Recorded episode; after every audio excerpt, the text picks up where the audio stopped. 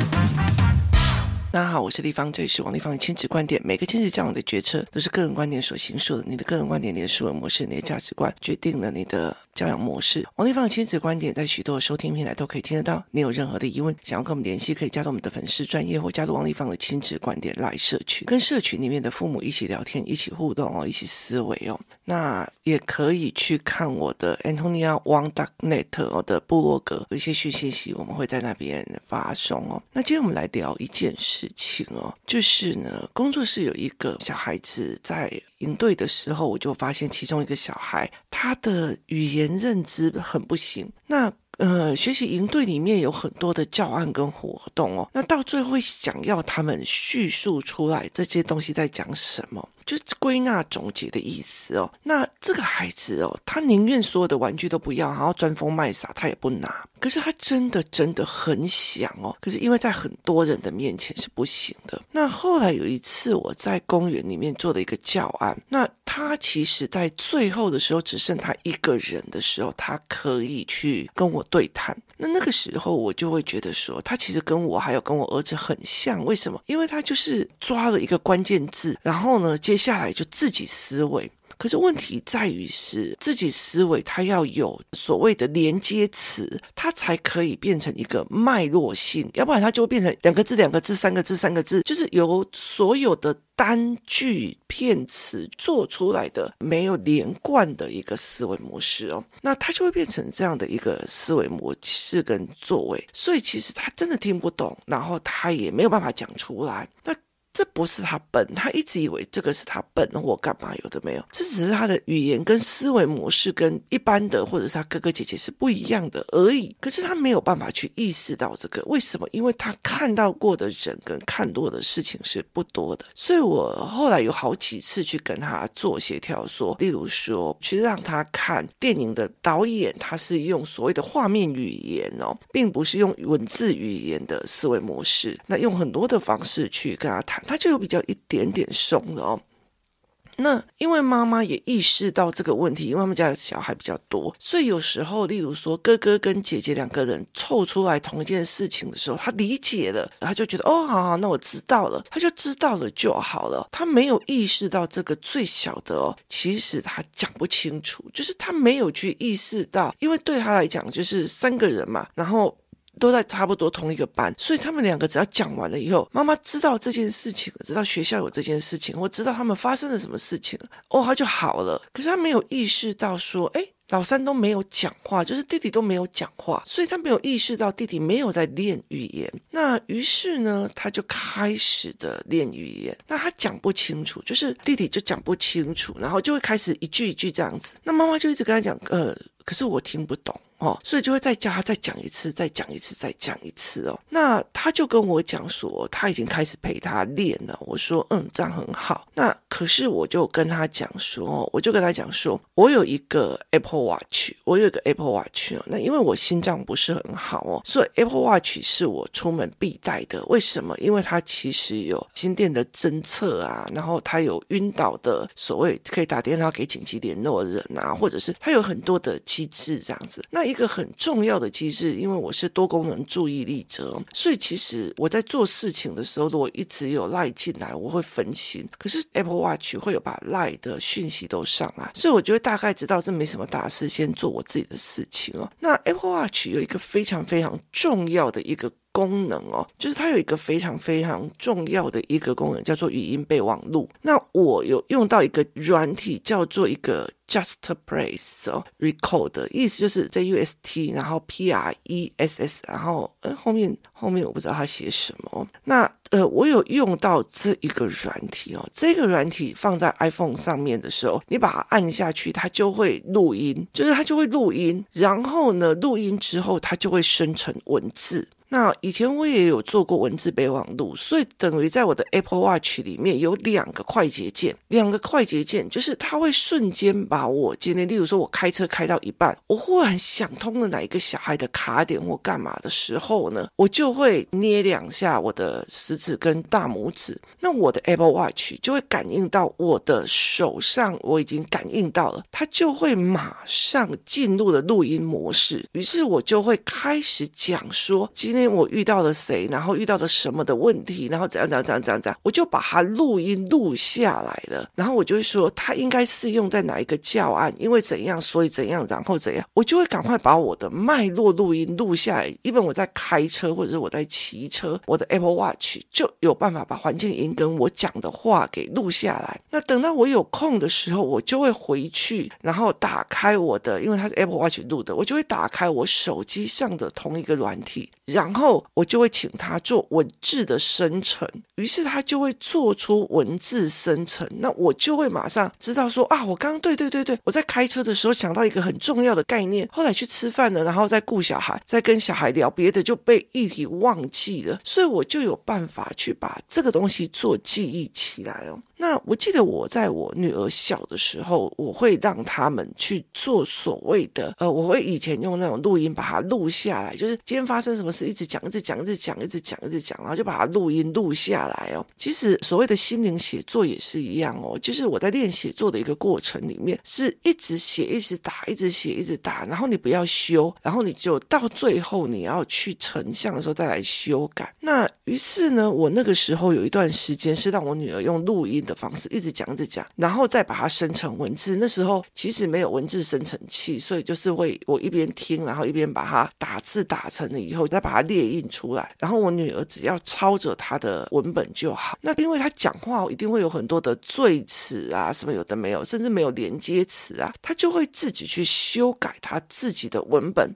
所以甚至会写太多，他不想写太多嘛，我不想要谈这一件事情，他就把它弄掉。所以他有一次，他在二年级的时候，每次写小日记是一天写半本，写半本的所谓的作业簿哦，所以非常非常的夸张。那这个孩子，我就跟他讲说，你不要，你不要去跟他讲说再讲一次，再讲一次，再讲一次哦，而是你去做马上的录音的系统，甚至不要让他发现，然后叙述完了以后，你把它印下来，然后你跟他。讲说，妈妈很想要知道你在讲什么，所以我就把它录下来印下。可是我还是有点看不懂，你可以帮我解释一下，让他自己去修改文本，然后再请他讲清楚一次。你再讲清楚一次，我再列印一次，然后我再看看我有没有办法把它记录下来。我想要帮你做记录哦，所以。这等于是意思就是，我不要去修改你这里讲错的，这里动词错的，来说来不是去，你不要去跟他修改这件事情，而是让他自己去听到他自己的录音，甚至去听到他自己录音所产生的文字之后，让他自己去修改他自己的说法跟讲法。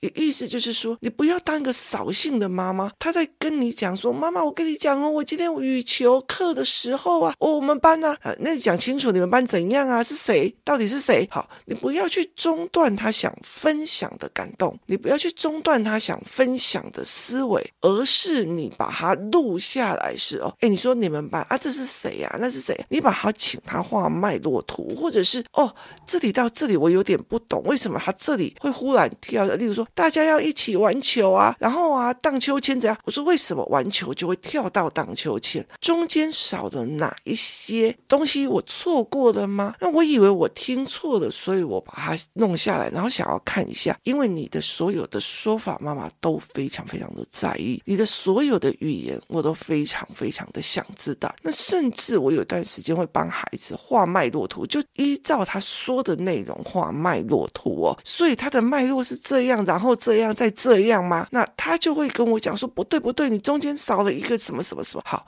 由他来指正我，而不是由我指正他，让他越叙述越多，越叙述越多。如果有参加 emo 的上课的那种英文课的哦，他们的老师非常非常的厉害哦，他们的老师会一直畅饮小孩子，一直讲下去，一直讲下去，一直讲下去哦。对我来讲哦，很多人就觉得哦，那个发音又不标准。我觉得你 focus 在。在发音，而不是在表达，孩子就会一直 focus 他，他有没有讲错？他发音是不是标准？他会干嘛？他就没有办法去思考了。那很多的概念，例如说，好，我以前英文很差，为什么？因为我很在意我发音是不是标准，或者是讲话不标准，或干嘛？因为我其实因为我眼睛对焦有问题，所以我非常非常容易的有边没边没边读中间哦。那所以有边念边没边念中间这样，所以我的英文发音是完全不行的。且我其实会有发音的困难，就是就是认字发音的困难哦。但是他们呢，重点在于是，如果我今天要去跟人家吵架了，我要去跟，例如说，我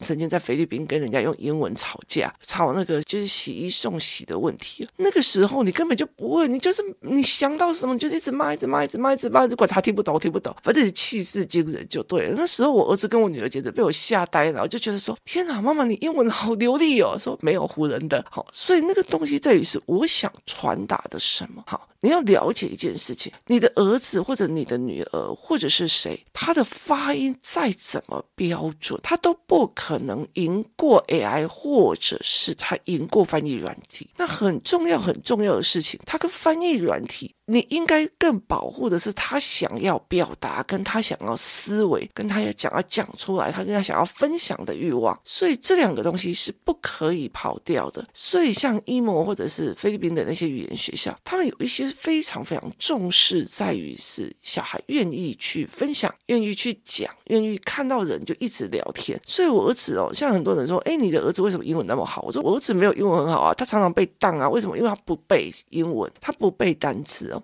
但是他非常容易的去跟外国人打比赛或干嘛。有一次，因为学校跟工作之之间哦，有一些所谓的，有时候我们经过的路线会遇到了所谓的，你说外国人来台湾那种旅行团会去参访的什么珠宝玉石，然后那个什么所谓的买一些东西的店呢，因为工作室是在那个行天宫附近，所以行天宫是一个景点。行天宫后面是有个什么牛肉面啊，干嘛的没有？行天宫的附近有很多的。这种给游览车可以停，然后他们买糕点、买玉佩、买干嘛的，所以其实我们就会遇到了很多这些人哦。那这阵子哦，这阵子非常有趣的一件事情，来台湾的大部分都是东南亚人士哦。那后来我们有一次走出来的时候，我就说这个看起来不像泰国人，然后我儿子就说对。不像泰国人，然后我们就说，可是也不像印尼人，然后对，然后我儿子说也不像柬埔寨，然后我们就在讲说，我怀疑他们是菲律宾人，那我儿子就说好，于是他就冲过去问说，就是就用英文去跟他们聊天啊，干嘛？问他们从哪里来，干嘛？有没有？他们是来旅行的，就是他敢讲，他敢问，他想好奇，他愿意去，这一个是很重要的一件事情，因为所有的不管是自媒体或什么东西哦，包括你是要去展现自己的，我觉得很多事情是。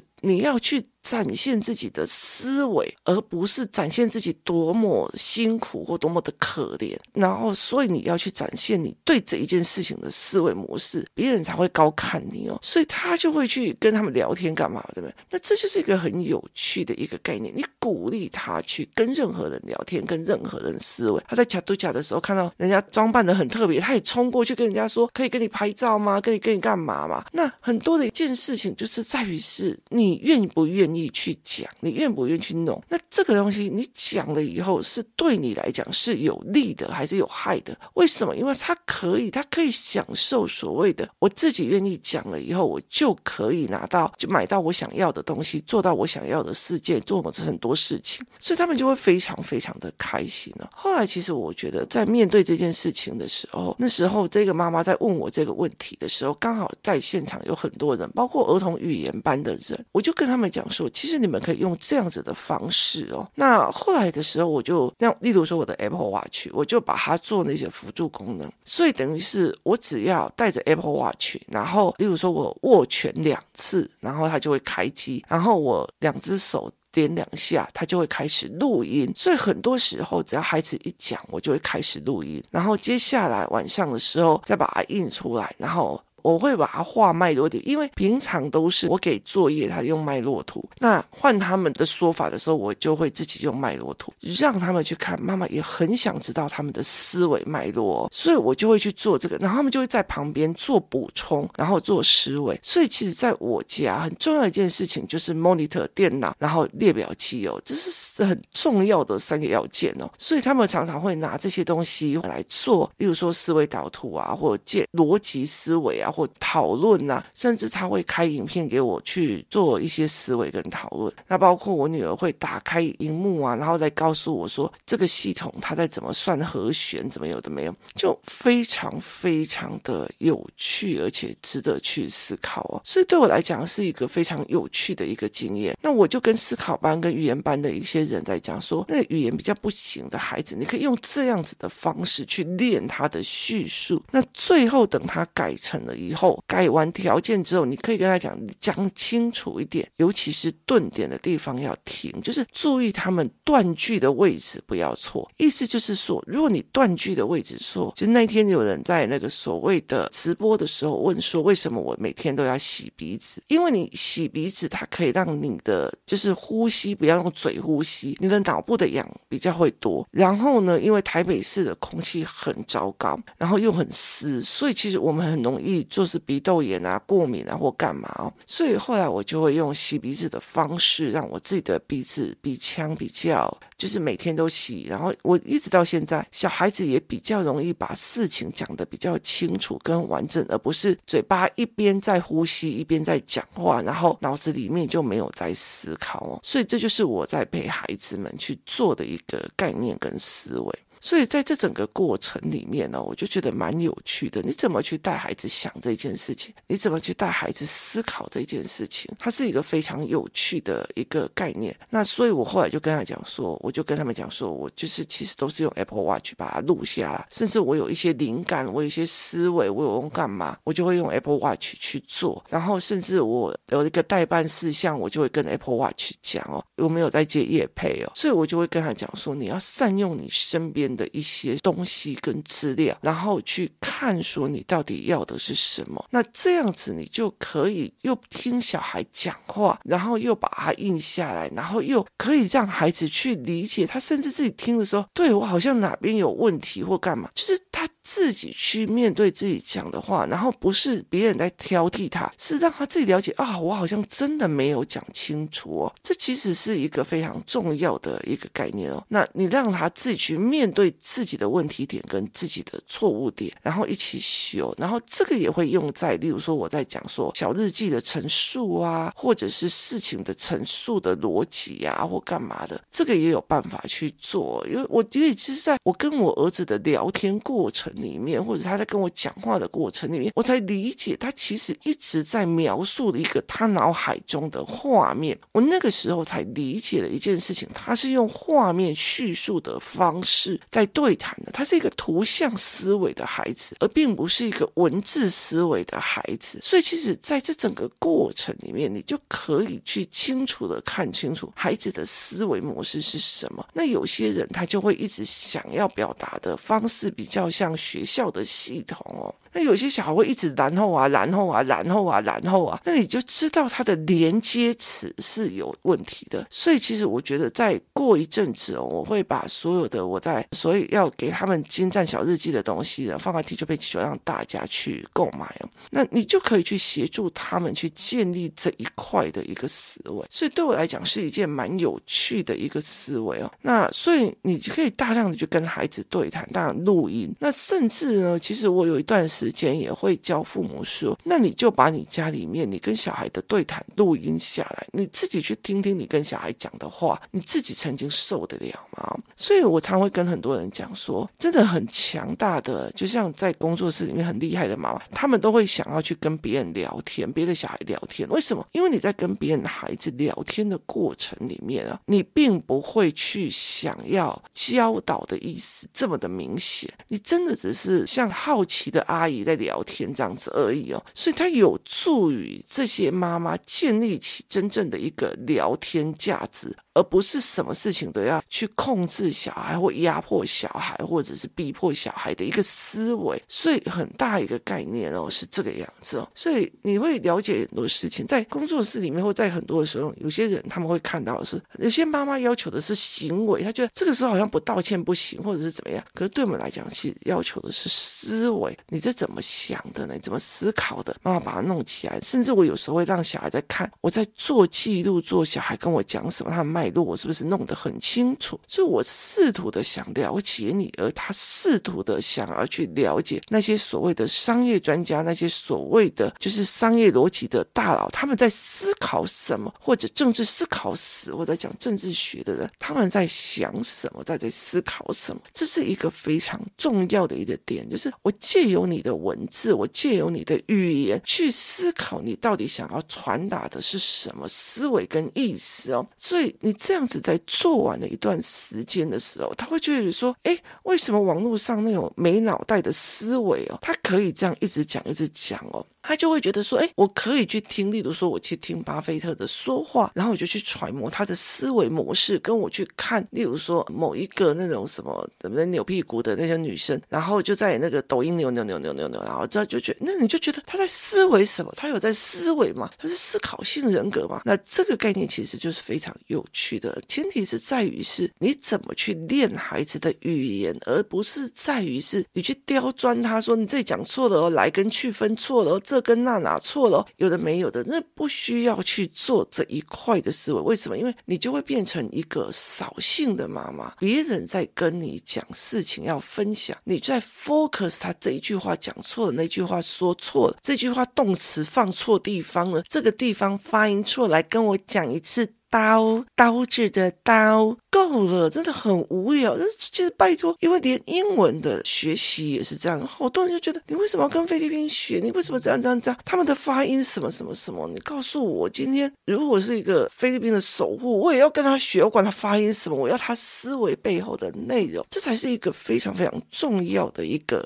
概念哦，所以我就觉得蛮有趣的。像我的儿子哦，他后来理解一件事情，我妈中的是思维，不是答案，所以他就会很意思是想要把他的思维阐明给我。停，为什么？因为他很理解思维对我是有价值的。可是有很多的孩子，他很清楚父母要的是标准答案，所以他你问他什么，他会去揣摩你要的标准答案，你要的说法是什么。非常多这样的孩子，尤其是行为控制论者的父母哦，那他们的状况就会变成这个样子。可是你有没有想过一件事情哦？这就是一种讨人喜欢的一个模式，或讨人讨厌的一个模式。当有一天他不想要讨。你喜欢的时候，他所有的思维逻辑他都没有建立好，那时候真的会把自己气死哦。为什么？因为小时候的乖不是乖，他只是暂时的为了他的生存本能在忍耐，或者是说你讲说的话，做你想要的事情哦。可是他是不是真的他自己有自己的能力做这样的思考或这样子的探讨？其实不一定的哦。所以那天其实，在公园里面，他问我这个问题的时候，妈妈问我这个问题的时候，我提供的一个思维模式是这样哦。那你们可以去下载看看，就是 Recode 的系统，然后去协助孩子说话，然后协助孩子讲清楚事情的前因后果、因果，然后甚至去让他自己把自己的脉络跟他所阐述的脉络